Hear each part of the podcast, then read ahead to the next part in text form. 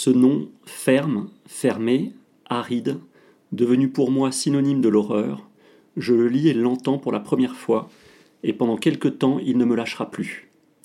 Le documentaire est court, moins d'une heure, mais c'est le seul tourné en français et il montre l'essentiel, faisant intervenir le frère de l'étudiant, ceux qui l'ont vu grandir, ceux qui ont tenté de secourir sur la place Venceslas. Palak lui-même est présent à travers les quelques images que l'on conserve de lui sur son lit d'hôpital, immobile, peinant à formuler les dernières paroles qui, malgré les tissus du visage rigidifiés par les flammes, parviennent jusqu'à nous.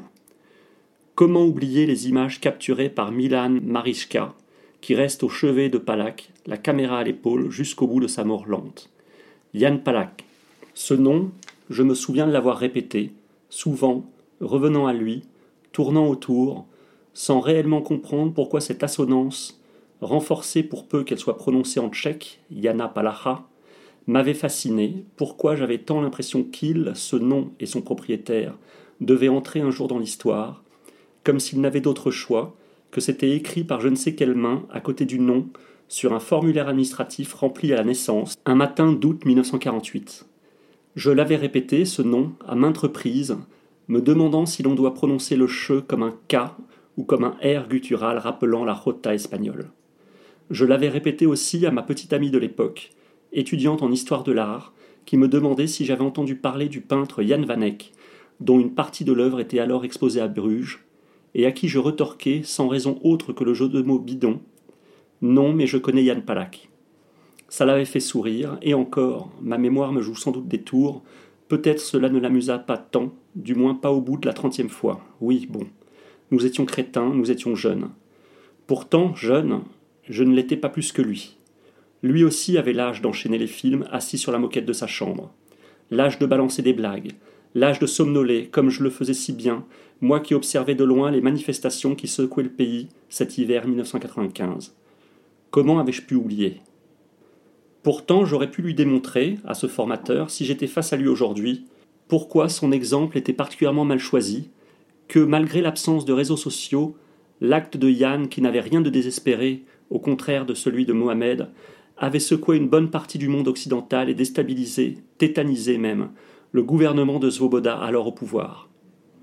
J'aurais pu lui rappeler qu'un groupe d'étudiants avait entamé une grève de la faim en solidarité, que des dizaines de milliers de Pragois bouleversés avaient défilé dans les rues, et qu'une file d'attente de huit heures pour accéder à son cercueil striait la place de la vieille ville jusqu'au Carolinum de l'université Charles, que d'autres en Tchécoslovaquie, en Lettonie, en Hongrie et même à Paris, sur notre bonne vieille avenue des Champs-Élysées, avaient suivi Palak sur ce même chemin qu'en France, Paris Match lui consacrait sa couverture, Le Monde plusieurs de ses unes, Raymond Depardon son premier court-métrage documentaire, sobrement intitulé Yann Palak, avec un i.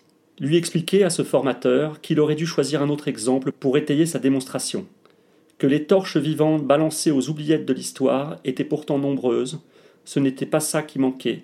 Et là j'aurais pu citer Richard Ziwek, Vasil Makou, Sandor Bauer, Joseph Elavati, Romas Kalanta, Olexa Irnik. Les noms se comptent par dizaines depuis le moine Tishkanduk, dont l'immolation en 1963, en plein centre de Saigon, renforcée, popularisée par la fameuse photographie de Malcolm Brown, que l'on retrouve aujourd'hui sur les murs de pagodes vietnamiennes, a semble-t-il ouvert la voie aux suivantes. Oui, mais voilà. Tout ça, je l'avais oublié. Refoulé, enfoui. J'ai atterri ce matin à l'aéroport de Prague Václav Havel, que j'ai encore tendance à appeler aéroport de Prague-Rusine. Je ne parle pas un mot de tchèque et je ne suis pas certain de savoir ce que je fais ici, aujourd'hui, 49 ans après la mort de Palak, et 22 ans après avoir entendu parler de lui pour la première fois. Ce fut presque un besoin soudain, juste le temps d'en avertir mon boss et de poser la semaine de congé. Nous sommes le lundi 15 janvier 2018. Il est à peu près 17 heures. À ce moment précis, 49 ans plus tôt, Yann a devant lui 24 heures avant d'être admis au centre de traitement des brûlures de la rue Leguerova.